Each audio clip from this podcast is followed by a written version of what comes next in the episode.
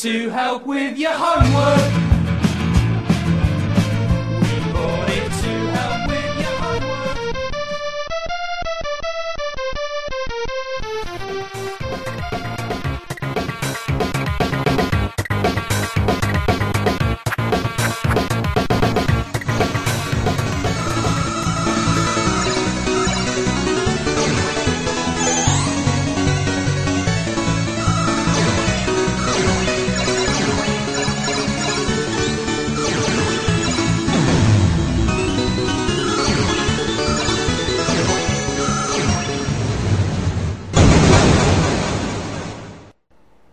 Retrocomputaria, porque velho é o seu PC.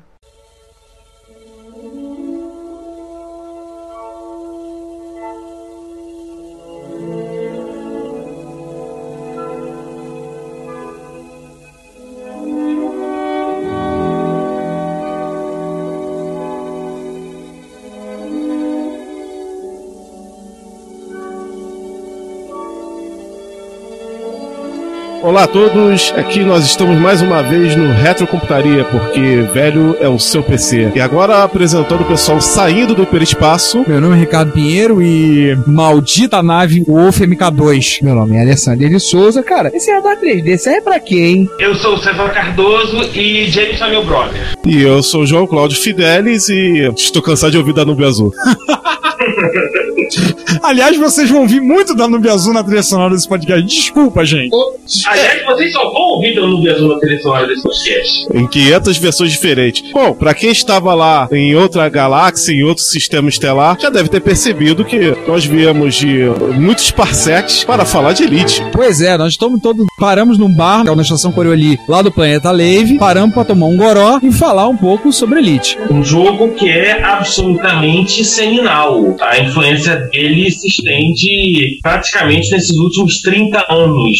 Melhor, 25 anos, né? Desde o o lançamento. Esse é o primeiro dossiê do Reto Computaria, onde a gente vai falar de um jogo em específico.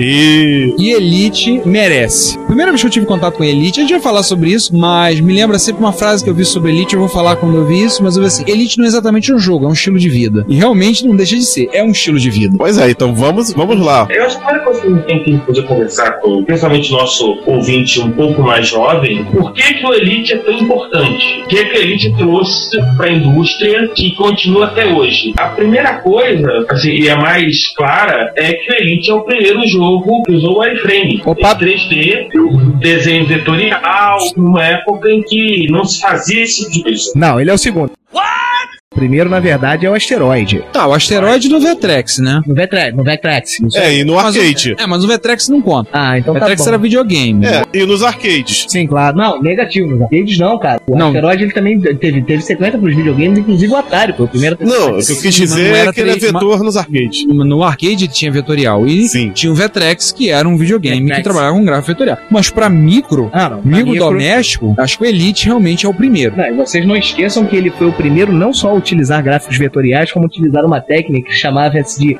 hidden lines. Eu não entendi o que ele falou. Sim. Eu, eu brinquei muito com isso fazendo ve- é, vetor no MSX, é hidden lines, onde você dava a impressão de que o wireframe tinha as linhas traseiras escondidas. A impressão era de que o wireframe era um wireframe sólido. Isso. Porque, gente, nós estamos falando de um wireframe, ou seja, que não são polígonos texturizados. Não tem textura. Então, Na verdade, monolígono, né? é monolígono. Monolígono era complexo, era monolígono. Era quase uma liga, né? Assim, mono qualquer coisa que eu já entendi. Inclusive, monocolor. Isso era coisa importante, né? Eles não era um jogo de cores. Um outro detalhe importante de Elite é que o Elite não tinha um, fi- um final. É. Você determinar o final conforme as suas escolhas. É. É uma história de gente que passou comendo um save game do Elite e jogou anos a fio. Eu. Eu, Conta eu aqui. também. Você chegou até que nível como piloto? Ih, Competente, deadly. Não, cara, eu. Primeiro o quê? Eu gostava muito de fazer merda, eu não ficava fazendo trade. Ai, caramba! O meu negócio era ficar fazendo merda. Então eu, aba- eu abatia a nave cargueiro, Atacava a nave da polícia. da polícia, isso aí. Então eu fazia muita merda. Então eu já estava, na verdade, como fora da lei, né? Mas fora Era da lei é muito renegado. difícil ficar. Não, não é, não é muito difícil, mas eu era renegado, então eu quase não subia nível, entendeu? Eu ficava muito como um renegado fazendo merda. Era, essa era a E parte transportando, e do jogo. vendendo escravo, E vendendo. escravo, isso aí. Vendendo claro. escravo, vendendo narcótico, vendendo droga, afinal isso que dá dinheiro. Não, ainda, ainda faço. This pisses me off. Ah, tá bom. Só que agora eu faço no. No GTA. Não, não, eu faço no GTA, não. Eu faço no uh, Takeadon. Então vamos pontuar algumas coisas pro nosso ouvinte. Pra quem não conhece, não teve o prazer de jogar ele. Elite é um jogo de computadores, foi lançado a princípio pela Acorn Soft para os computadores da Acorn. No caso, o BBC Micro e o Acorn Electron, lançado em 1984. Segundo relatos, o aniversário do Elite é 20 de setembro de 1984. Ou seja, no momento que gravamos esse podcast, Elite está com 26 anos. Se eu estou fazendo a conta certa, tá? Está valendo! Foi criado por dois desenvolvedores, Ian Bell e David Braben. Eles são ingleses, nativa. que continuam nativos exatamente. Eles são, Depois a gente vai falar deles, que eles estão fazendo. eles são ingleses. Isso. Será David Brabo parente do Jack Brabo? Holy shit. Não, não tem o nome, não tem a ver. O, o título do jogo deriva pelo por uma das, das metas do jogador de atingir o seu nível de combate como piloto para Elite, só não um piloto considerado Elite, daí que vem o nome. O jogo foi lançado pela Acorn Soft para as plataformas BBC Micro, Acorn Electron da Acorn e posteriormente portado pela Firebird, Imagineer e pela Hybrid Technology para as seguintes plataformas. Começa a lista: Apple II, Amstrad CPC, Commodore 64, ZX Spectrum, MSX, Tatung Einstein, IBM PC, Acorn Archimedes, Amiga, Atari ST e Nintendinho. Isso o Elite 1. Ou seja, um total de 13 plataformas. Você encontra versões do desse jogo. E as versões oficiais, ainda tem as extras oficiais. Sim, extra-oficiais eu, eu joguei uma que era uma versão feita para rodar em Palm OS. É, essa extra-oficial, inclusive, foi tirada de uso, foi removida por conta porque ela foi extra-oficial e os desenvolvedores originais, no caso do David Braben, solicitou que fosse tirado. Infelizmente, eu perdi a cópia que eu tinha. O que, que a gente pode falar do Elite então, César? O que, que você me lembra, além de te falar da questão do, do 3D? Primeira observação sobre o Elite, o Elite foi o primeiro jogo do gênero Space Trade, né? Exploração espacial. Primeiro foi Star Trader, que é de 74.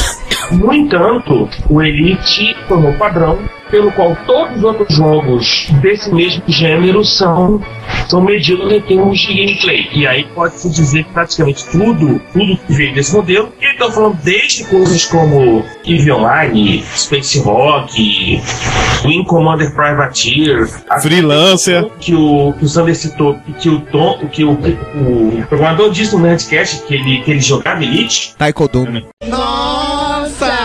Então, todo, assim, são 25, 26 anos em que Elite influencia toda uma categoria de jogos que continua extremamente popular. O primeiro detalhe do, do Elite é que eles se inspiraram em diversas fontes, desde um RPG chamado Traveler, que se deu inclusive o nome de Jameson, que era, o- que era o nome defunto das galáxias, o Galáctico original, e obras do, de Larry Niven, Jerry Purnell, Arthur C. Clarke, Robert Forward, Isaac Asimov e Orson Scott Card. Ou seja, praticamente um quem é quem da ficção científica. Sim, alguns dos grandes da ficção científica estão listados como influências para o desenvolvimento do Elite. É, 2001 é na cara. 2001 é na cara. Assim, uma coisa que é interessante é dar alguns números, algumas referências que eu tenho de cabeça do Elite. Serão sete galáxias ao qual você podia voar com a sua nave. Você viajava entre as estações espaciais que orbitavam os planetas. Eram sete galáxias com um total de um pouco mais de 2.500 planetas que você podia viajar. Você, a parte de Space Trading que o César citou, é lembrar que você trabalhava com compra e venda de produtos diversos, desde tecido e comida e água até robôs, maquinaria so- sofisticada, Computadores. computadores e tinha uma característica interessante que era o código moral do jogo, entre outras coisas, que você também podia vender itens que poderiam fazer parte do mercado negro, como escravos, como armas e como narcóticos. Só que isso fazia com que você fosse se tornar um contraventor e dependendo de como fossem as suas atitudes no jogo, você se podia tornar até um criminoso e um foragido da polícia. É, gente, ou seja, brincar de Han Solo não era pra qualquer um. Han Solo. I'm captain of the Millennium Falcon.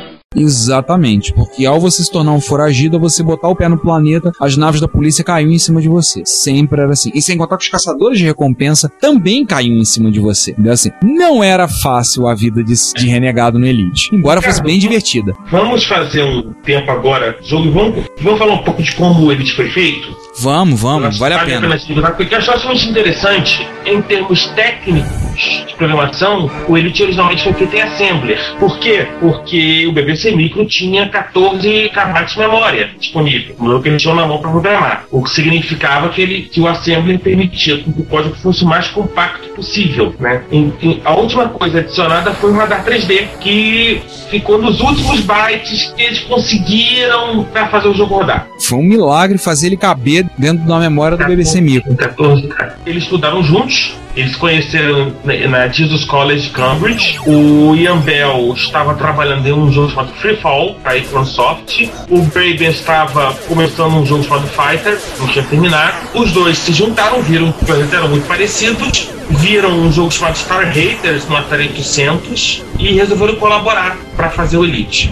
Originalmente o projeto foi oferecido para Torn EMI, onde o Braven já tinha contatos, etc e tal. Não deu certo. Eles foram para a Microsoft, que não tinha nada parecido no, no, no mercado, e eles demoraram dois anos para fazer o jogo. E durante esse tempo a Microsoft conseguiu montar um esquema de propaganda do jogo que ficou bem legal. Certamente ajudou muito. Por quê? Quando você comprava Elite, primeiro porque o box do Elite era maior do que o box padrão da Microsoft, né? né? Uma novela É um de pequeno, Robert Alston. é um pequeno, novela, é um pequeno romance, né? é um romance. O Dark Will, que aliás, inclusive, é curiosidade, o Elite foi fonte de inspiração para alguns escritores de ficção científica. Existem algumas fanfics criadas do, sobre o Elite, inclusive uma ainda não acabada desse que vos falo, baseado no universo do Elite. O manual de treinamento do, né, de voo, além de, de uma ca- cartão de referência, o Function Key Strip, que você podia colar no seu BBC Mapa da, mapa da galáxia. Electron, é mapa da galáxia, é posto de identificação da nave. Eles fizeram lançamentos em partes de versões e uma propaganda bem feita com um jogo bem feito só pode acontecer uma coisa: muita venda. O BBC Micro vendeu em torno de 150 mil cópias, o que é um número fantástico em comparação ao, ao número de BBCs Micros que foram efetivamente vendidos.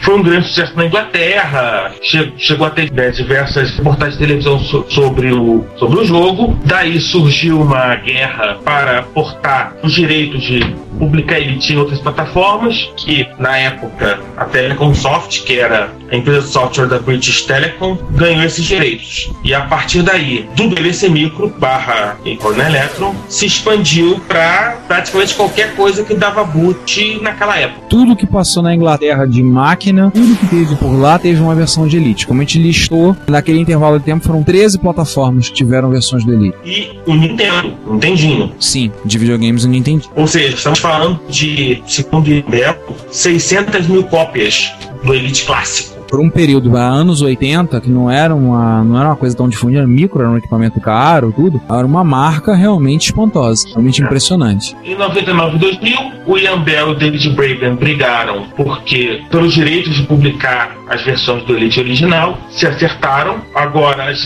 versões estão disponíveis no site do Ian Bell e os sucessores, que são os jogos Frontier, qual a gente vai citar rapidamente lá na frente, estão disponíveis para download no site do David Braben. E os dois acertaram. Eles não devem estar mais se falando, né? Infelizmente. Devem estar com muita conversa É, entre eu si. espero que eles tenham para falar. Sim, sim, sim. Também espero. Eu ficaria muito feliz se, se os dois voltassem a trabalhar em alguma coisa. Sim. De preferência o Elite 4, né? A grande promessa.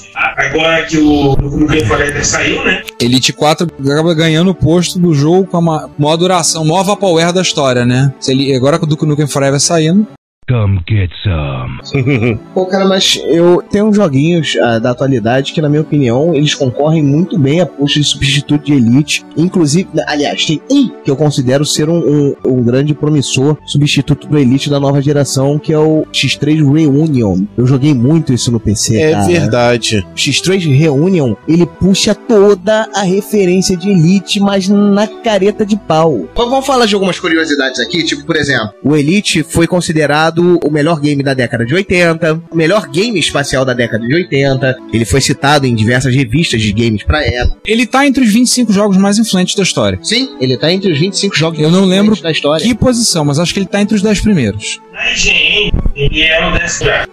É, lista é complicado, né? Bem complicado. Uma outra lista oficiais, da Alemanha, ele está entre os 16 mais influentes. E a Times, e Joan Lisa Times, define o 27 como o terceiro mais influente Apesar da época que ele foi feito, ele deixou sérios legados para jogos online. Inacreditavelmente, ele deixou um legado bem bacana para jogos online e ele, e ele é citado como referência para jogos online, inclusive não espaciais, tal como World of Warcraft. Ele deixou algumas referências para EVE Online, World of Warcraft, Second Life, deixa alguma- algumas referências a- ao legado deixa- deixado para ele por causa da, da ideia de é, mundos persistentes, entendeu? Mundos qual você tem uma interação, você pode comercializar itens, você pode fazer trades com pessoas, você pode e você podem ser trades bons ou ruins, como você se trade de escravos e drogas. Não, e também você pode acabar tendo que fazer um negócio. Ah, Acho que é bom a gente falar um pouco de como é que era a estrutura do jogo, né? A gente tá falando muito, então vamos falar como é que o jogo funcionava. O jogador, né, começa o comandante Jameson. Loa de New Commander? Isso, Load New Commander. O nome vem Jameson por conta de uma, uma citação a um. a um.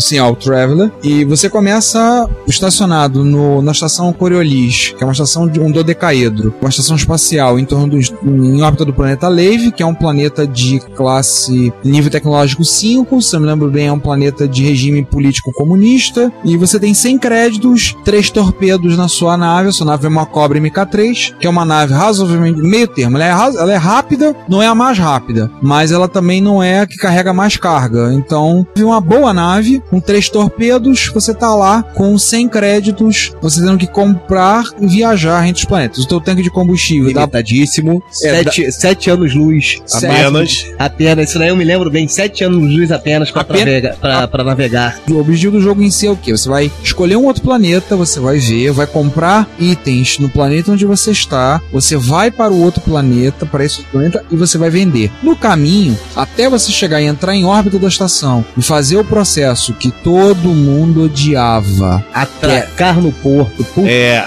grila. Era nojento atracar no porto. Você tinha 50% de chance de bater na, na parede do, da estação espacial. Aquele do decaedro lá era nojento. Tinha um buraco. Um buraco não. Tinha um, tinha um retângulo no meio dele que era exatamente o posto de tra- atracagem dele. É. Você tinha que centralizar ele de forma horizontal, enfiar, enfiar tua cruz ali no meio. Sendo o seguinte, o jogo ele usa toda a mecânica de espaço, então a inércia se mantém. Se você aponta a nave para uma das direções e acelera, ela vai continuar seguindo naquela direção. Exatamente. Então, assim, como a estação girava, você tinha que contrabalançar a rotação da estação no joystick para você fazer de forma que ela ficasse alinhada exatamente igual a você, para você poder entrar na estação. Por isso, o Ou item como eu já citei, fazer exatamente o que o ônibus espacial faz no 2001, ou seja, rodar junto com a estação. Isso você que, moza, que, me- que sabe que era burguês e tinha dinheiro pra comprar joystick. Eu jogava no teclado. Não, eu também acho que eu jogava, eu acho que eu jogava no joystick. Assim, no final das contas, eu acabava mudando o teclado. Primeiro porque eu nunca tinha depois. porque eu realmente achava que o teclado era mais. Era mais preciso. É.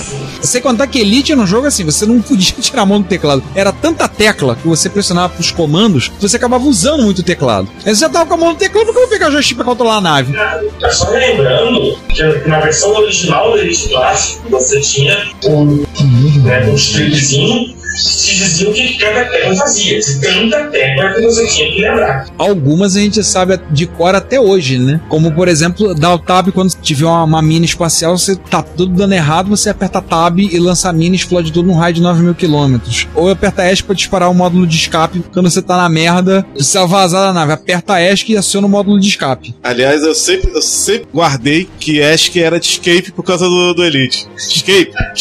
É verdade. E olha que a tecla ESC no MSX tinha muito pouca utilidade. Mas nesse jogo eu utilizei ela muito. Oh. E aí, conforme você vai adquirindo itens, vai adquirindo créditos, você vai comprando itens para colocar na sua nave. Então você vai trocando, você tinha a princípio três tipos de laser, você podia colocar em cada uma das quatro visões da nave. Sim, a nave você podia ter a visão frontal, traseira, direita e esquerda, sendo que os controles mudavam na direção. Então quando você passava para a visão traseira, você queria subir a nave, você tinha que apertar a seta para baixo. Por quê? Porque você mudou o controle. Você mudou o controle. Você para subir, você tinha que acionar, puxar, acionar para cima, você subia, para você ia apertar para baixo. Então você invertia o controle de acordo com a direção. Você podia colocar laser em todas as direções, três tipos de laser, os torpedos que eu já citei e outros itens. Algumas versões tinham questão do, do escudo, você tinha a cápsula de escape, a bomba que eu citei, o fuel scoop, que era um item assim fantástico. Se fosse muito corajoso, muito pão duro, você conseguia encher o tanque da nave. É porque o fuel scoop era um equipamento, é, você podia usar ele para duas coisas. Primeiro, quando você orbitava um planeta muito próximo, você podia passar e o scoop capturava os ventos solares e transformava em combustível e enchia seu tanque. Só que o risco era muito alto, porque a temperatura da cabine subia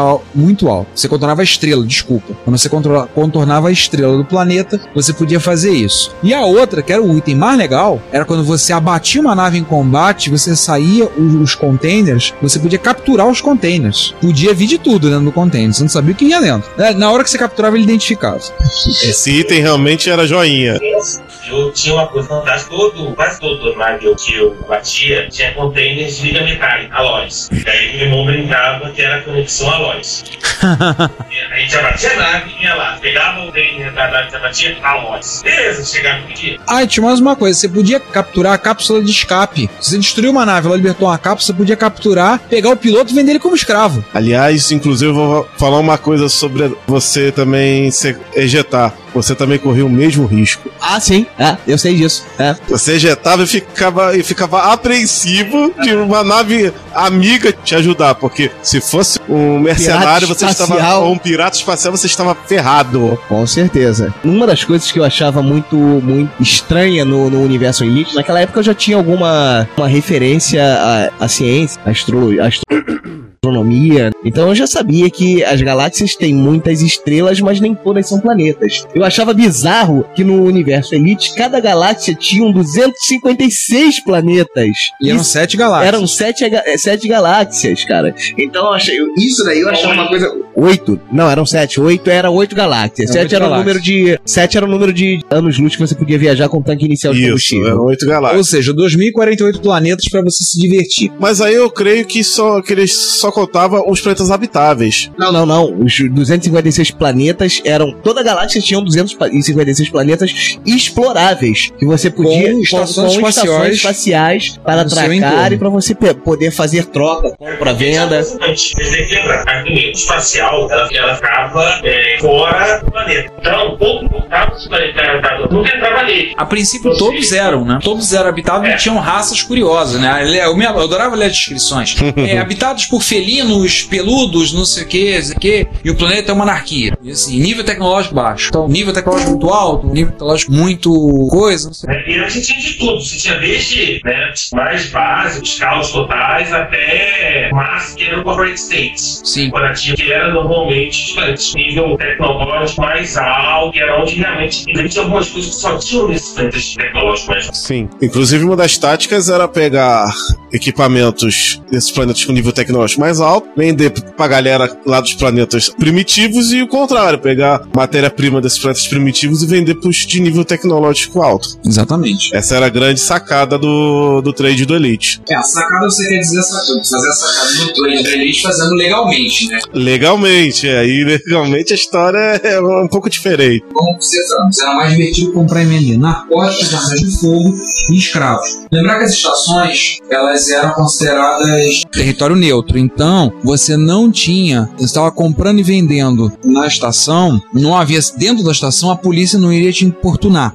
Mas se você fosse um renegado, botou o pé fora da estação, se prepara. Considerado território neutro e você não tinha é, impedimentos para o comércio acontecer dentro da estação. Apesar que tem uma outra coisa que eu me lembrei. Tinha planetas que faziam vista grossa. Geralmente não, não tinha policiamento, mas era um policiamento mais baixo.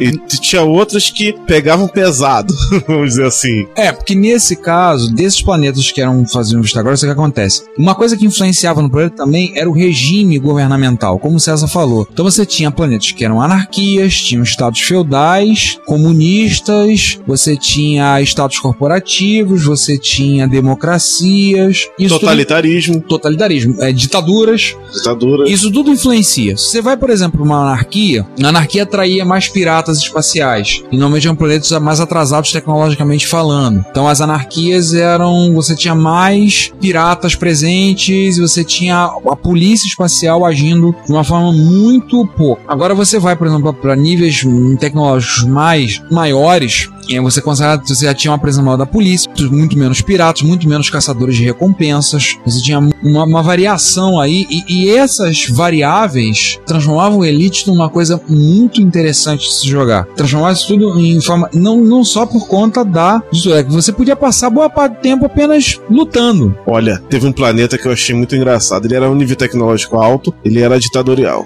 Você, eu saí, tava ali perto da órbita do planeta, estava virado para o outro lado, para o espaço, sem ter absolutamente nada, nenhuma nave, nada, o espaço à minha frente. Eu, sem querer, apertei o laser. Ele deu uma pequena rajada. Veio polícia. Exatamente. Por quê? Porque eu usei a arma, só por causa disso. É, é, essas variáveis tornavam o jogo extremamente interessante, extremamente divertido de jogar. né? Era o algo mais, não era apenas um jogo de você pegar e dar tiro e abater inimigo. Não era um Space Invaders da vida. Não que Space Invaders seja ruim, mas essa variável tornava o jogo muito mais interessante de se jogar. Fair play, o fair play dele era maior e a longevidade de jogo era quase infinita. Ó, despesa maior, porque você tinha que levar uma série de, de variáveis de conta na, na hora de fazer venda. Muitas vezes você, você, você tinha um inesperado na sua frente, como o caso do Spor, que te obrigava realmente a, a ter uma estratégia dos bichos para vender. uma estratégia não, muitas estratégias. Tem uma outra coisa que a gente ainda não citou, que entra tudo nessa equação, que era a variedade muito grande de naves com quais você podia interagir. Você pilotava uma Cobra MK3 e pelo menos no Elite clássico, você, até onde eu sei, você não pode trocar de nave. Você não pode negociar sua nave, não pode comprar outra, não pode trocar de nave. Em outras versões que a gente vai falar mais à frente, dá pra fazer. Principalmente no 2. O 2, inclusive, ah, você podia utilizar naves até mesmo na base do roubo. Você podia roubar naves. Cara, no Elite, você pode pegar a Millennium Falcon. Ah,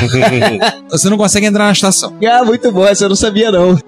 O Elite, a gente vai falar do Elite mais à frente. Detalhe curioso, a maioria das naves tinha nomes cobras. Sim, verdade. Checo, Mamba. Persona, Python. Anaconda, Anaconda. Você tinha, além delas, assim, é, essas naves, você tinha algumas naves. Quais? Uma, das naves com nomes cobra era a Ader. Sim, sim, a Ader. E a série Cobra, né? Isso, todas cobra. As cobras. Tinha Cobra MK1, Cobra MK3. Ah, tinha a Boa. Boa Class Cruiser. A Boa, como Cobra, conhecida é a jiboia.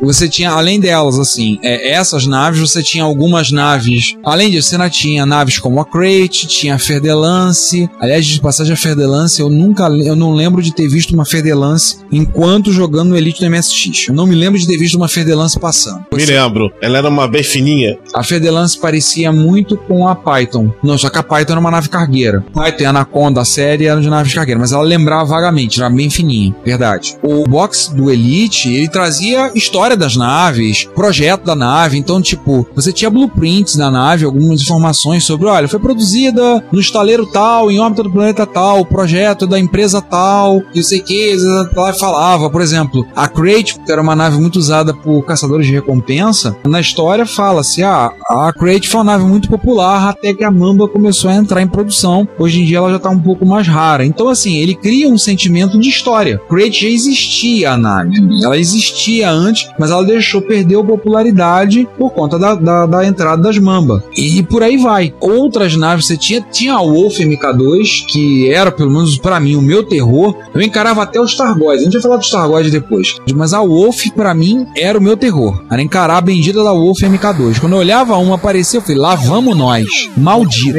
Maldito. Sofra. Eu, maldita, lá vamos nós. Ah, e mais uma coisa que a gente tava esquecendo. A nave da polícia era a Viper. Que era muito veloz de É. Exatamente. Os dela eram guiados por calor. Exato. A, a Viper Elite Veloz, ela era extremamente fácil de manusear. Então era isso que a espacial acabava usando. E rapidamente você conseguia escapar de um inimigo, ou então, de repente, algum grupo tente fazer uma né, maluquice e junto. Então, assim, você tinha uma variedade muito grande de naves, você tinha 2048 planetas a serem visitados, fazendo comércio, você tinha, por conta do, do combustível limitado que você tinha, você não conseguia, de repente, pegar, sair de Lave e pular, por exemplo, o planeta Zaxt, que ficava, se eu me lembro bem, a 93 anos-luz de distância. Você só tinha 7. Então você tinha que navegar e viajar todo o espaço, toda a galáxia, até chegar lá. Quando você comprava itens, comentava sua quantidade de combustível. É assim, sim. Sempre sempre espaço não errado. Sim, mas o hiperespaço só podia ir no máximo 7 anos-luz de distância. É, mas como eu disse, podia comprar itens. Inclusive, pra você ir pra outra galáxia, você tinha que ser um hiperespaço especial. Que ele era caríssimo e ele só tinha uma vez, só podia usar ele uma vez, que era pra saltar de uma galáxia pra outra. Isso. Mas você não usava o seu combustível. Não usava o seu combustível, é verdade. Não, seu combustível. Existia um outro tipo de salto, que eu chamava de salto rápido, Era o Jump. é o jump. Ele era muito bom pra dogfight. Quando você tava sendo perseguido por uma nave, você podia usar ele. A nave fazia o que a aviação chamava Afterburner. Isso, dava um afterburner. Ele pegava assim, Um diz, Afterburner espacial. Vamos dizer assim. mas acho que você só conseguia usar ele quando você não tinha nave por perto. Uma nave em combate contigo. Se eu não me engano, você só podia fazer acertar o J quando você não tinha nenhuma nave em torno. Quando aparecia uma nave,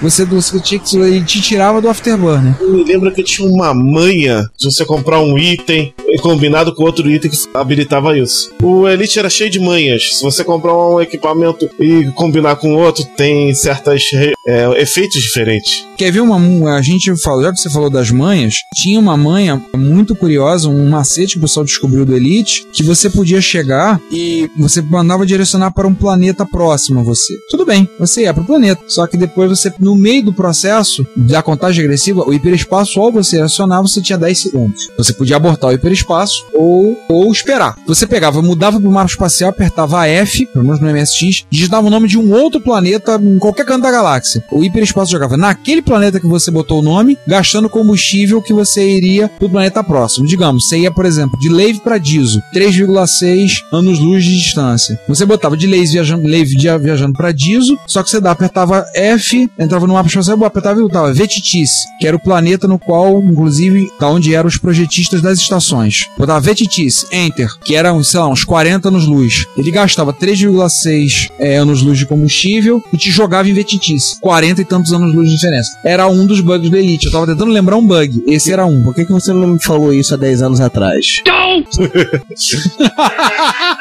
Pô, essa saiu da CPU MSX, cara. É. Você não comprava essa PMSX. Não, eu não tinha dinheiro pra comprar CPU MSX, é Ah. diferente. Roubava na Knight. Ah, é verdade, eu não pensei nisso. Agora também só de sacanagem, eu vou botar, eu vou botar pra rodar Elite no meu MSX pra fazer isso. Aliás, cara, já que você citou a setor MSX, desse artigo você falou que eu comecei a jogar Elite. Foi na Um CPU. abraço pros safados da MSX. Um abraço pros canais da CPU MSX. Um abraço. A gente vai voltar a vocês em breve. Vamos falar de CPU MSX. Vamos falar de MSX no Brasil e vamos falar dos, dos safados da CPU MSX. Nossa, curiosidade, galera. A gente Eu vai entrevistar achar- aquele cara. Tem uma pessoa que conviveu de perto com eles que hoje em dia já chegou pra mim e falou: Estou disponível pra falar e responder o que vocês quiserem saber da época, sem censura. Eu falei: Esse vai ser um episódio quente. Opa. Olha Vai conversar primeiro com nossos advogados. Temos que conversar. Ó, pessoal da Combo, Dr. Ricardo, advogado do Vinícius, do Thiago, por favor, a gente precisa conversar com o senhor primeiro, tá? César, um parênteses. O Sander encontrou Elite for MX. É. Sério, sério, Elite Clássico verdadeiro for MX, versão 0.10.1. Eu não, É. tenho nem palavras. Brincadeira. Agora o Stallman deve estar se retorcendo por trás daquela barba dele, hein? Ô! Kill it! Kill it! Ele tá ficando, deve estar dando piruetas. Pois é, talvez ele até vá vá lavar aquela barba, né? Será que ele lava agora? Não sei. A gente não falou dos Targoids, né? É, então, já que a gente tá falando de naves, vamos a eles. Os Targoids, até onde eu me lembro, eram os principais vilões do universo de Elite, não se sabiam nada a respeito deles. É. Apenas que as naves tinham a forma de um. Acho que era um octaedro, eu acho, ou um dodecaedro, não me lembro. Isso. As naves eram. Alta tecnologia. alta tecnologia e você tinha o sério risco de cair no que eles chamam de wit space. Space que é quando você disparava o hiperespaço e os Targoids entravam no meio do hiperespaço e você caía no intervalo entre um planeta e outro. Você era parado com uma nave Targoid, se você atacasse, ela soltava os drones, os Targon. E aí, pra bater, você só conseguiria sair do wit space depois que você destruísse aquela nave Targoid, ou seja, naquele intervalo entre um planeta e outro. Resta um detalhe que o Targoid, dependendo do humor dele, podia soltar entre 2 a 6 drones. Seis? Eu vi nave soltar mais de 10? Ou seja, os Targoids estavam com muito mau humor do Ricardo nesse dia. Uma das vezes pra enfrentar Falcão, cara. Falcão pra poder encarar aquilo lá. Eu vi uma coisa curiosa. Eu estava em um embate com piratas espaciais, de repente entrou os Targoids na luta, e eu comecei a ver uma coisa engraçada: que se- seus antigos inimigos piratas espaciais resolveram te ajudar contra os Targoids. Afinal de contas, vocês não ajudassem, vocês também morriam, porque os Targoids atacam todo mundo. Pra quem tem a memória mais recente de games, era meio que o Zerg do StarCraft, né? Uhum. É, não, não tá, tá, tá vivo, tô passando rodo. Ou então, falando, fazendo uma referência a Doctor Who, eram os Daleks, né? Nós queremos dominar tudo, não sei o que, e não queremos. não- Exterminate, né? É, exterminate, gritando com aquela voz esganiçada e horrorosa. Não tô querendo saber, estamos passando rodo e não interessa. Então, E com tecnologia dos Morgs, né? Tipo uns amigos meus que trabalham, né, tem, que trabalham comigo, né? Não vou citar nomes, não é, o Josh? Tem uns amigos meus, é, eles são mais ou menos por aí. Tá se movendo, ele tá passando o rodo. Não importa o que que seja, se moveu, ele quer passar o rodo. Nossa. É, só que aí eu passar o roda no sentido figurado. Então, a gente pode, acho que a gente pode falar então. Vamos contar alguma história, alguns causos nossos de elítica aí, que a coisa fica divertida? Sim, claro, tipo assim, meu primeiro curso de inglês num, num dicionário, saca? Eu fiz vários cursos de inglês em vários dicionários diferentes. O meu primeiro curso de inglês foi por causa de elite. Porque eu não entendia, por exemplo, eu parava pra fazer trade. Aí nego me perguntava se eu queria trocar maçã por pedra, eu trocava. Entendeu? Porque eu não entendia o que que tava escrito ali. Eu só dizia, eu só apertava Y, Y, porque eu sabia que era yes. Entendeu? Então, meus primeiros, meu primeiro curso de inglês na- no dicionário foi por causa de elite. Você quer trocar esses robôs caríssimos por essas bananas podres aqui? Não, isso, Sim. isso me lembra, isso me lembra Silvio Santos. Você quer trocar essa bicicleta por esse raio de ferro enferrujado? Sim!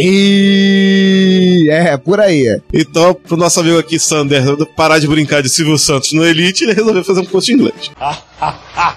Não, curso de inglês em dicionário. Foi estudar Isso dicionário aí. pra entender. Eu fui, pro, eu fui pra um sebo comprar um dicionário Oxford velho, eu não tinha dinheiro pra comprar um novo, pra poder jogar Elite e os Adventures do CP400 Color. Ah, The Black Sanctum Island. Esse é caso para esse é causo pra outro tema. é. Era outro tema, Adventures. A gente vai. A Adventures, gente, Adventures Adventures de texto, tudo, a gente vai ter episódio pra falar disso. Um, um universo riquíssimo. Apple CP400 tiveram excelentes adventures de texto. MSX eu joguei poucos. E Tiveram alguns muito bons. tiveram alguns muito bons. É. Pena que Mas- alguns não dá pra comentar no programa. Tipo, Starship Rendezvous. Ai, caramba! É, Exatamente. não, eu jogava. outras. É Dragon Knight, 1 e 2. Eu tentei jogar deixa Amazo- eu tentei jogar Amazônia, apesar de ser fã do relato de Giovanni, eu não consegui jogar aquilo não. Eu chegava na frente do elevador e não sabia o que fazer.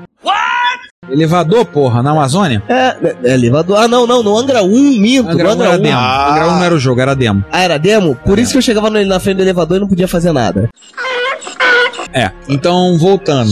Assim, todo mundo tinha briga com Elite, todo mundo odiava, por exemplo, entrar na estação. Eu lembro que eu fui aprender a futucar nos setores do disco, porque eu queria arrumar uma maneira de mexer no save game pra me dar o computador de docagem. Porque depois, pra- pra ficar fazendo aquele negócio de entrar naquela maldita estação, ficar contrabalançando a rotação dela. Computador no de teclado, docagem era um dos itens mais importantes do Elite. com certeza. Caro! E caros. Eu lembro que eu consegui algumas coisas interessantes. Eu arrumei um save game do Elite que tava com muito item. Aí foi uma época que eu fui pra festa. E aí eu fiz uma coisa que a gente não falou ainda: as missões secretas. Ah, As missões secretas eram o quê? Depois que você atingia um certo nível de, de capacidade de dogfight e tudo, você conseguia, você ia subindo de novo. Você começava como piloto inofensivo, harmless, aí depois você saía praticamente inofensivo, e você ia subindo até chegar bom, competente, ia chegar mortal, e o último nível, Saga. elite. Ah, então. Nível Capitão Nascimento? Nível Capitão Nascimento, isso aí. Opa! que beleza. Você queria chegar no nível elite. Daí também viu o nome, né? Você era um elite, uma elite de pilotos. Quando você atingia um certo nível, você era chamado para as missões secretas, porque eram missões que a a Marinha Galáctica, que fazia o patrulhamento lá, passava para você. Se eu não me engano, eram seis missões. Acho que eram mais, hein? Eu lembro de seis. Eu ouvi falar de seis. Algumas que eu me lembro. Tinha uma nave com cloaking device, com camuflagem, e você tinha que descobrir essa nave e abater essa nave. Na nave com cloaking device, você não via a nave e você tinha que destruir. E ah, e uma coisa. o- Tinha uma manha pra você perceber onde é que a nave tava. Você sabia qual era? Partindo pelo laser, não atirava ou pela, ou pela, pela falta das estrelas? Exatamente. Pela falta das estrelas, no fundo. Ou seja, você tinha que ser meio ninja. Ó, uma coisa Muito que é legal, cara. o pagamento ou era em créditos, que era moeda, ou o pagamento era em itens que não eram vendidos. Por exemplo, você podia comprar um SM Jammer. SM é contra medidas eletrônicas, para guerra eletrônica. Então, quando uma nave usado pra ou voar um míssil adversário, ou então Isso. defender um míssil melhor, ou então defender um computador do seu adversário. É. Um, é um, na verdade, é um pulso eletromagnético interespacial. É, não, o, o, termo, Exatamente. o termo SM é usado em aviação e é usado para gerar interferência em mísseis guiados por radar, essas coisas. É um termo usado. Então, algumas naves você atirava, mirava, marcava o míssil e atirava. E a nave tinha SM ativo. E quando o míssil chegava, o míssil. Você apertava E Exatamente. e o Jammer embaralhava o SM e você conseguia pegar, matar aquela maldita Wolf MK2 com um míssil. Não tinha que ser no le no inferno, que queime no inferno aquela maldita nave com dois chifrinhos na frente, chifrinho do diabo. Ou melhor, sendo mais temático, que queime na estrela mais próxima. É, exatamente. Então você tinha Jammer, ganhar o Cloak Device, algumas das missões que eu me lembro. Você tinha essa da nave do camuflagem, você tinha uma estação que foi invadida e conquistada pelos Targoids, você tinha que destruir a estação espacial, e você tinha uma missão de algum. Tinha um planeta que você chegava em órbita e ia aparecer assim, na, de repente a tela mudava de cor e ficava Fuel Leak. Teu tanque tava furado e você perdia todo o teu combustível. E você só tinha como chegar no, na estação. Chegava na estação, o povo da, do planeta falava assim: nossa estrela está entrando em supernova. A gente vai morrer. Tem como você tirar a gente daqui? Só tinha um problema: teu tanque de combustível tá furado. Você não conseguia usar o hiperespaço. Então parece que você tinha que fazer. Você tinha que usar o, o Galactic Hyperdrive, Isso. que aí levava 30 segundos pra disparar em vez de 10. Eu lembro quando eu usei o Galactic Hyperdrive nessa cena, quando você tá chegando, os, faltam os últimos 5 segundos, a temperatura na cabine começa a aumentar, porque a estrela começa a crescer. Tá crescendo, tá- ela vai Pô, explodir. isso é mó emoção, cara, essa missão. Quando tá um segundo, a temperatura da cabine tá lá em cima e pum, você salta. Aí o teu coração volta pra dentro do peito, né? Porque já tava na boca. Aí você para, eles te dão, eu acho que 50 quilos de pedras preciosas. Pedras preciosas é a única coisa que não era vendida em tonelada. A tua nave, a princípio, saía com capacidade para carga de 20 toneladas, mas você podia botar Mas as pessoas eram em quilo, né? ela era em quilo, mas você podia botar uma extensão de carga na nave que ela poderia levar 35 toneladas. Mas as pedras preciosas era a única coisa que era vendida em quilo. Eles te davam acho que 30 quilos de pedras preciosas ou 50 quilos de pedras preciosas como pagamento. Que era coisa pra caramba. Pô, era um dinheirão que rendia. Você vendia, dava dinheiro pra caramba. Pô, tu salvou a pele da galera. Salvou o pessoal do planeta, assim, a população que tava viva do planeta. Ou pelo menos a população rica do planeta. Já parou pra, pra pensar nisso? Acho que o 2012 foi baseado nessa, nessa missão, hein? Não, não, você não viu o filme 2012, não? Que eles constroem os barcos e Ah, é pra o fugir. filme. É o filme. Me lembro, sim. Só vai a população rica. Exatamente. O Elite tinha realmente umas sacadas de referências, um programa de ficção científica muito interessante. O outra missão também, famoso, destrua eh, tantos Targoids, pura e simplesmente. Tinha um número de Targoides pra serem destruídos. É, fácil missão. Não, nossa. É, não, Targoid é uma nave fácil de bater, né? Fácil de abater. Você começava lá, caía no pau com ela e ela vinha. E ela pegava e enchia de Targon. Moleza, moleza. Tranquilo de bater, né? Essa missão, se eu não me engano, eu vi um 3 de uma vez. Olha, eu achei a lista de missões. Que a primeira missão, quando você tinha mais de 550 mortes e mais de 1.200 créditos, você era chamado para ir para até o planeta Hazar, que era a sede da, da Marinha Galáctica. E aí você pegava uma cápsula Gênesis, tinha que levar até o planeta Ordima. De Ordima, você recebia apenas, você ganhava pouco dinheiro, não sei o que, a cápsula, tava contigo, a cápsula na verdade estava contigo. Ir até Xi'an. Nota mental. Quando você carregava essa cápsula, vinha até a pia da cozinha pra tentar pegar você. Isso. Pia da cozinha armado com lasers. E o teu recompensa era 500 créditos. A segunda missão, 1450 mortes nas costas e 4 mil créditos. Você saberia de Zart de 3. É um homem que estava fazendo planos para os Targoides e deveria ser, deveriam ser destruídos. Ele estava viajando dentro de um comboio de 5 naves Mamba e vinha várias outras Mamba para cima para ajudar no combate. Ah, peraí, eu tô olhando as missões. Não, falei besteira, eu tô olhando a missão Arquelite. Acho que era do, do Acorn. Aproveitando falar isso, vamos fazer um parênteses aqui, que acho que vale a pena fazer uma observação aqui. Sim.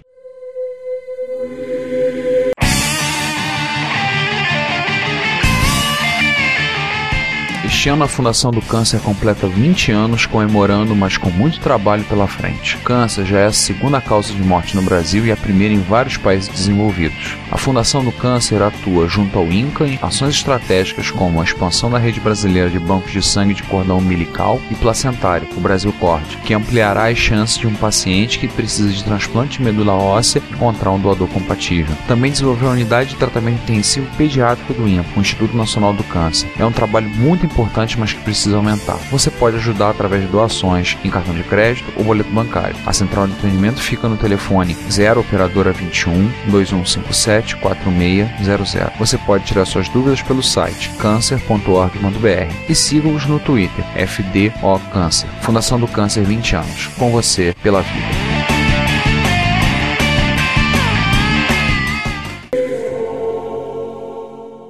Bom dia, boa tarde, boa noite. E lá vamos nós para mais uma sessão de notícias do Retrocomputaria. Né, Ricardo? Pois é, estamos saindo da estação espacial, entrando no hiperespaço e no caminho entre uma estação e outra nós vamos ler algumas notícias. Já que estamos falando de Elite, né? Pois é. Vamos começar com uma efeméride. Opa. MS-DOS fez 30 anos em 27 de julho. Hum. Já é um balzaquiano, como se diria antigamente. E entre essas coisas todas, o destaque vai pro blog do Tim Peterson. Sim. Que é o, né, a mente por trás da Seattle Computer Product, que fez o, o TP6-DOS e por aí vai, né? Que acabou sendo o produto comprado pela Microsoft. A Seattle Computer Company, enfim. E no blog dele, que, no, que é atualizado com uma certa infrequência, Infrequência. infrequência, tem diversos posts sobre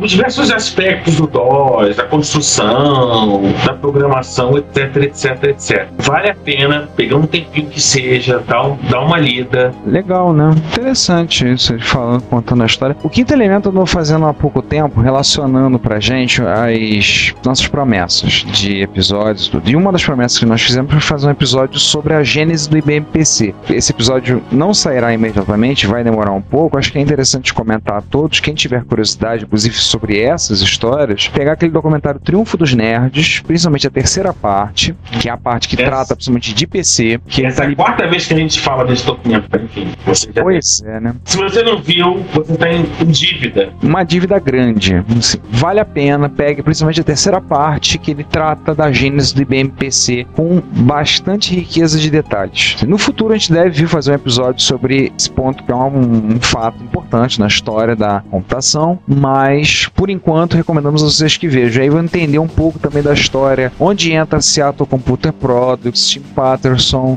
Bill Gates e Steve Ballmer, developers, developers, developers, developers na história. Nesse momento entra o parabéns para você de novo. Vamos agora outras notícias, notícias de outras linhas.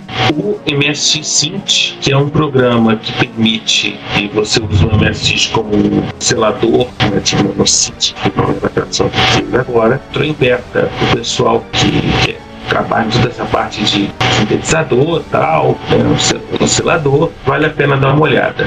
Interessante, né? Ainda mais com suporte a PSG, tá planejando suporte a SCC, suporte ao CID lá da placa da PlaySonic. Ah, o pessoal do Turbo R agora pode usar né, os utilitários do que significa que o pessoal do Turbo R não precisa mais desligar o turbo para usar, né, para tocar MS Music por um dispositivo MIDI. Cara, o MIDI Pack é muito legal, cara. Tem uns vídeos no YouTube, recomendo a todos que vejam. Pra quem entendeu, a ideia do MIDI Pack é o seguinte: ele é um cartucho que ele captura o áudio do micro, ele converte o sinal, no sinal do áudio do MSX para um formato MIDI e por um cabo você liga um sintetizador MIDI externo, pode ser um Roland MT32 ou você ligar ele num, num PC, tudo. E aí o som é interpretado pelo equipamento, pelo outro equipamento como uma sequenciação MIDI. Cara, é muito legal. A Last 2 tocado com o MIDI Pack é de assustar, de tão bonito que fica o som. No MSX Force, o último fanzinho do grupo MSX Rio, tem uma matéria pelo Márcio Lima, que já gravou com a gente e deve voltar a gravar com a gente em breve. Ele tem uma matéria dele sobre o MIDI Pack. Uma boa notícia para o pessoal que está interessado na Denionet, a Sunrise começa a enviar. Se você está interessado em comprar uma, uma Denionet, né, que é um puxa internet para MSX, você vai na Sunrise, né, deixa lá seus 79 euros com eles, depois passa no site do Nestor Soriano, baixa, bam- baixa as utilidades e se diverte. Pô, que legal, dá até pra twittar. Vamos comprar uma dessas, pegar e ficar usando. Tem software que desenvolveu pra Twitter. Ricardo, vamos fazer um desafio para o nosso ouvinte? Sim, sim. O pessoal que twittar a partir de algum meio clássico, mandar um- uma mention pro nosso Twitter, no arroba retrocomputaria, a gente fala aqui no ar. Que tal? Isso, mas tem que ser a partir de um microclássico. Não é pegar, tweetar a partir do celular do Android, do iPhone, trocar e dizer que tweetou a partir do seu PDP-11 ou tweetou. Tem que ter sido a partir de um microclássico. Vai o desafio. É o desafio. Estamos de olho. Estamos de olho. Para quem quiser comprar Denionet em, em reais custa 177 reais. Não sei se o frete está incluído, mas eu confesso que minha mão tá coçando. Próximo ponto da lista: se você tem uma amiga e se você tem o, o driver para placa Wi-Fi Prism 2, você não precisa mais ficar usando o app no seu roteador, porque o suporte AWPA2 foi adicionado. O driver custa 15 euros por, por placa e está disponível para 68K e para OS 4. Convenhamos, né? Usar o app ainda hoje em dia é legal, né? Para um WPA2 no Amiga, dá para você fazer acessar seu Wi-Fi sem muito, muita dor de cabeça, né? Fechando lá e não tendo muito problema com. Afinal das contas, tá na tela, não tá dizendo que agora deixar a rede aberta é ilegal? Então, você tem sua rede sem fim em casa, tá conectando com seu amigo, assim, é uma maneira de se precaver, né? A minha dúvida na realidade é se o 68K aguenta o tranco. É, eu acho que vai ser complicado. Parentezinho, há um tempo atrás eu conversei com o Adriano, quando ele estava ativo no desenvolvimento do Zix, sobre o uso do protocolo SSH no MSX. E ele me falou que a dificuldade era, de acordo com a chave de criptografia usada, ele tinha que gerar uma quantidade de tabelas muito grandes para acelerar, para fazer a criptografia. E o demorado, o complicado era justamente gerar essas tabelas. E isso num, num Z80, ou mesmo num R800, de um MSX ou até de um Turbo R, era uma coisa praticamente inviável. Agora, no caso do Amiga, mesmo 68000, trabalhar com chave WPA2, é, eu acho que o 68000 vai gritar e gritar alto, de pânico. Vai complicado. Forçar o 68K, que provavelmente nunca deve ter imaginado que ia fazer isso na vida, é complicado, gente. É. Falar de coisas mais Vamos. ou não, já falamos dele aqui, nós somos fãs dele, e o Ivans do Retro Beats entrou no Retro Challenge e o challenge e o desafio dele é um disco para o PX8, um disco virtual para o PX8. Ele fez um post eh, falando da pauleira que ele se propôs a fazer, inclusive com direito a fios para os lados e coisa do gênero. Ah, tem uma uso pela conexão pela porta serial dele, né? Uma Isso. porta de conexão serial. É complicado, hein? Vai ser nada muito fácil, não, hein? É, ele tá se baseando no código-fonte de um software para Linux, do VFlop. Isso não vai ser muito fácil fazer, não, hein? Boa sorte pro Will Evans. Uma, uma só teoria muito triste. A France Telecom finalmente anunciou o encerramento das atividades do Minitel. Nossa. O Minitel definitivamente vai descansar em paz dia 30 de junho de 2012. Muitos usaram o Minitel com o nome de videotexto, é a versão brasileira. Isso foi mais forte na Telesp. A Telerge tinha alguma coisa também. Sim, mas de videotexto. muito pouco. Uma coisa mais consistente na, na Telesp, mas nada chegava perto do Minitel, né? Cara, cara mas o, o Minitel já tá o quê? Uns 40 anos, operação perto de 40 anos. Na verdade, ele tem 30. Se foi lançado comercialmente em 1982. Hum, primeiros testes começaram nos anos 70. Isso. O lançamento comercial foi nos anos 80. São 30 anos de bons serviços prestados aos franceses. Vamos falar agora de plantação de 74? Vamos, vamos. Homebrew CPU, Magic One. E usam uma CPU toda construída a partir de TTL 74. né? Nossa. 74 Series. Eu fico imaginando se o pessoal da Gradiente tivesse visto esse link em 1984. Eles iam adorar. Eles tinham realizados. A gente ficou fazendo piada, mas apesar de ter 200 chips interligados por sabe-se lá quantos quilos de fio de um lado outro, tem um cross compiler ANSI C, tem um port do Minix 2 que é multi-user e multitasking, Nossa. tem um stack TCP/IP, tem o Adventure original, tem Elisa, tem Life, tem Hu- Hunt the Umpus. E tem um servidor web. E você servidor pode web, dar, tem- e você pode dar telnet pra ele e e jogar o Original Adventure nele. Nossa. Entre 2004 e o verão de 2007, 1388 mensagens no livro de visitas dele dentro do, do serviço, dentro do Isso. dentro do Magic One. As mensagens estão preservadas. Que maneiro, que bacana. E para quem gosta, se você for dentro do magicone.org, você pode clicar no PS-EF e ver os processos que estão rodando. Se tu fizer um telnet pra lá, não dá pra, não dá pra tirar uma listinha de processo Não, não. que tá rolando, não. É, não, na página web mesmo. Ah, dá pra na página web? Eu tô acessando ela Na agora. pá- Você vai na página web, tem o link PS-EF. Aí você vai ver um plano de HTTPD, TCPD, gente. Sério, coisa linda. E- Será que eles fornecem o projeto? Consegue o Bom. projeto? Bom, parece que um, um estudante da Malásia duplicou o Magic One, né? Então, é, o interessado pode ver o, da construção, galeria de fotos, a parte técnica e tem também o trabalho do rapaz da Malásia. Enfim, você vai na página do Homebrew CPU, você vai ter todo o necessário né, para pelo menos você saber como a coisa funciona. Para quem tiver paciência, duplicar. Realmente, é o trabalho impressionante. Acabou de aparecer uma aqui, tá?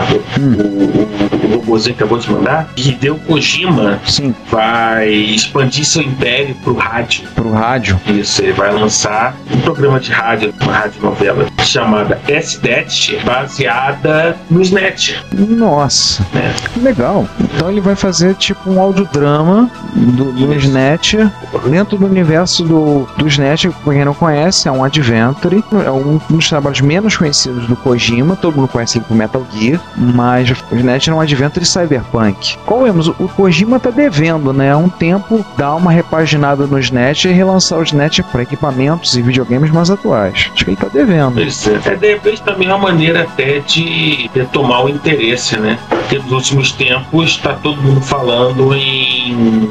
só saiu Metal Gear, Metal Gear, ninguém lembra de SNET. É, exatamente. Tem um teletipo do quinto elemento. Não, tem que teletipo, né? Não se É. usa mais hoje em dia esse tipo de coisa aqui, né? Aqui bom, de repente, talvez num planeta menos evoluído, né? Pois Não, é, né? Mas enfim, Mandou um telex, né? Falar de coisa velha. Man- Mandou um telex. é bom, se a gente tivesse telex, a gente ia pedir. Manda um telex pra gente, mas como a gente não tem, não, não dá, não dá pra fazer essa piada. É verdade. Bom, vamos começar com né, documentação, revistas. Opa.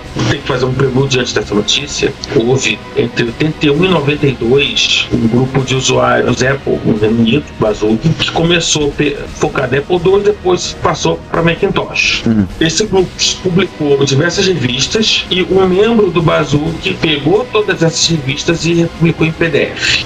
Tem até a palavra cruzada, pra quem gosta de fazer palavra cruzada.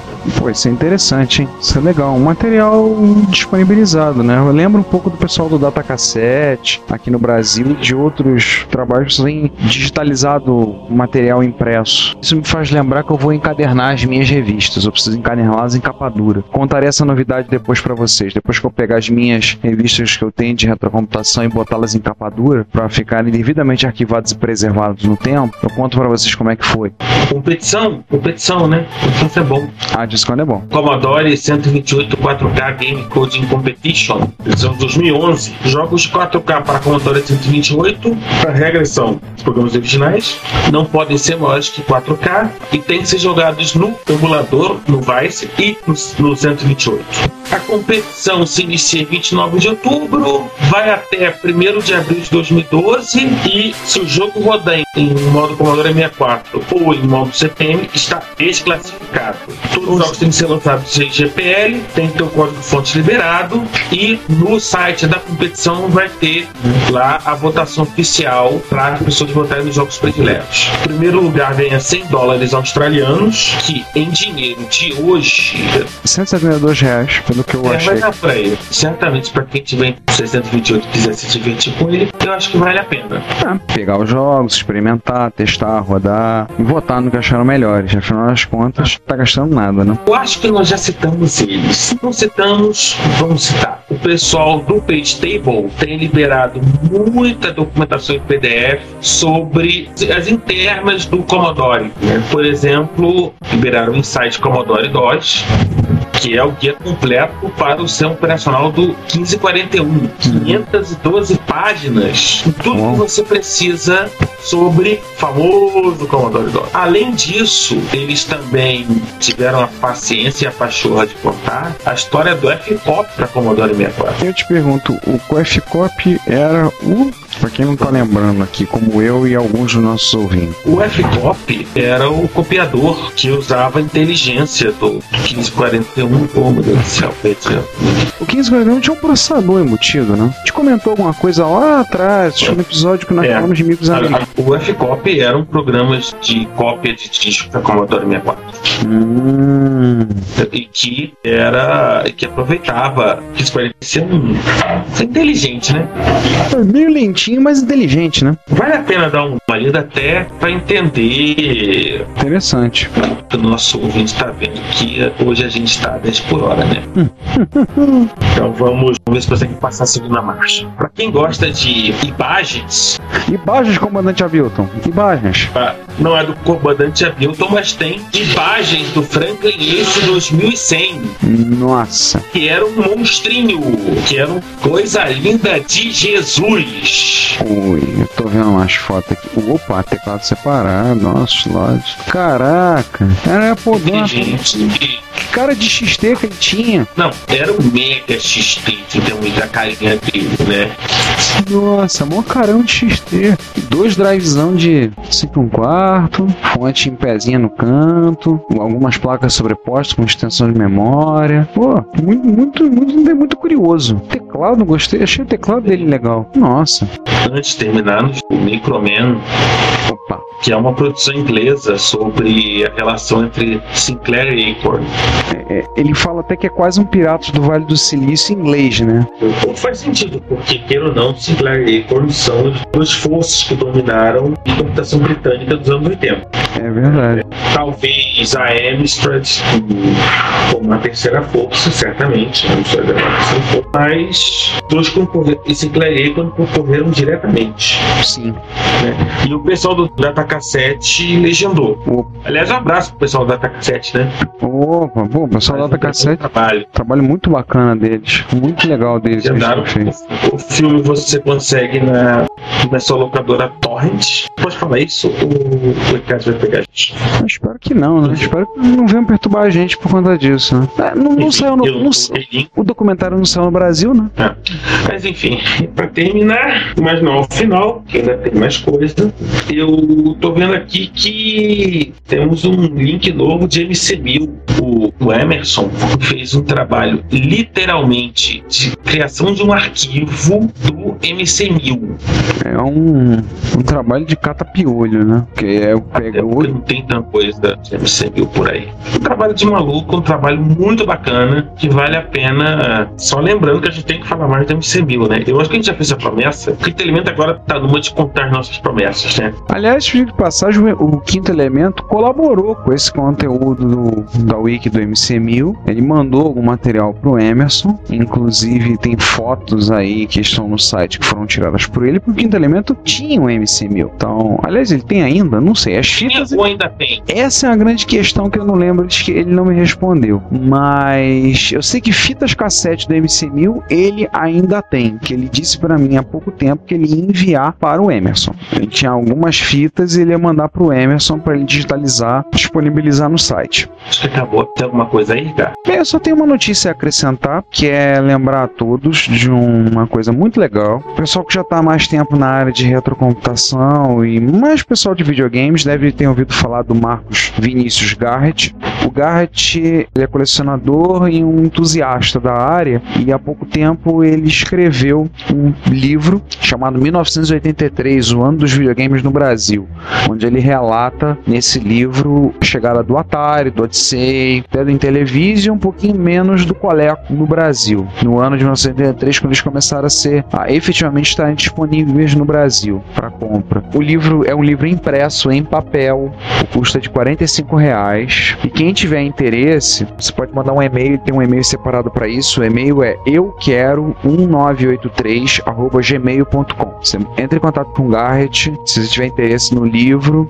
Saíram algumas matérias na web sobre esse livro. Eu já dei uma olhada, vi algumas. Vou comprar uma edição para mim e a compra direto com ele. É 45 já com o frete incluído para qualquer lugar do Brasil. Então, se você tiver interesse, entre em contato com o Garrett, dá uma olhadinha antes, vê, que eu acho que vale a pena. É um material muito interessante. Ele também andou por trás de uma revista via web, acho que era Jogos Anos 80, os Jogos 80, não lembro o nome exato. Era Jogos 80. Jogos 80. Eu me lembro de ter visto alguma coisa desse tipo. Jogos 80. Saíram acho que quatro ou cinco edições em PDF disponibilizadas, matérias sobre retrocomputação e também sobre a área de videogames clássicos. É assim, vale a pena o material. Eu vou encomendar a minha, falei com ele há pouco tempo, só tô precisando agora parar para depositar, passar meu endereço para ele mandar a minha edição do livro. Então quem tiver interesse, fica, fica a indicação. E depois que eu ler o livro, receber e ler, com certeza a gente irá comentar aqui no Reto Computaria. Eu acho que fica por aqui mesmo. É, acho que estamos por aí. Já temos um bocado de notícia. Episódio 16, o próximo episódio. A gente ainda tem a parte B para sair, ainda continuando a nossa conversa de bar sobre Elite. Esperamos que vocês estejam gostando. E agora pro final, depois dessa sessão de notícias, a gente vai deixar uma surpresa para vocês ouvirem, já que vocês estão cansados de ouvir da Nube Azul, trilha sonora. Começamos com a valsa clássica e aí várias coisas relacionadas a Elite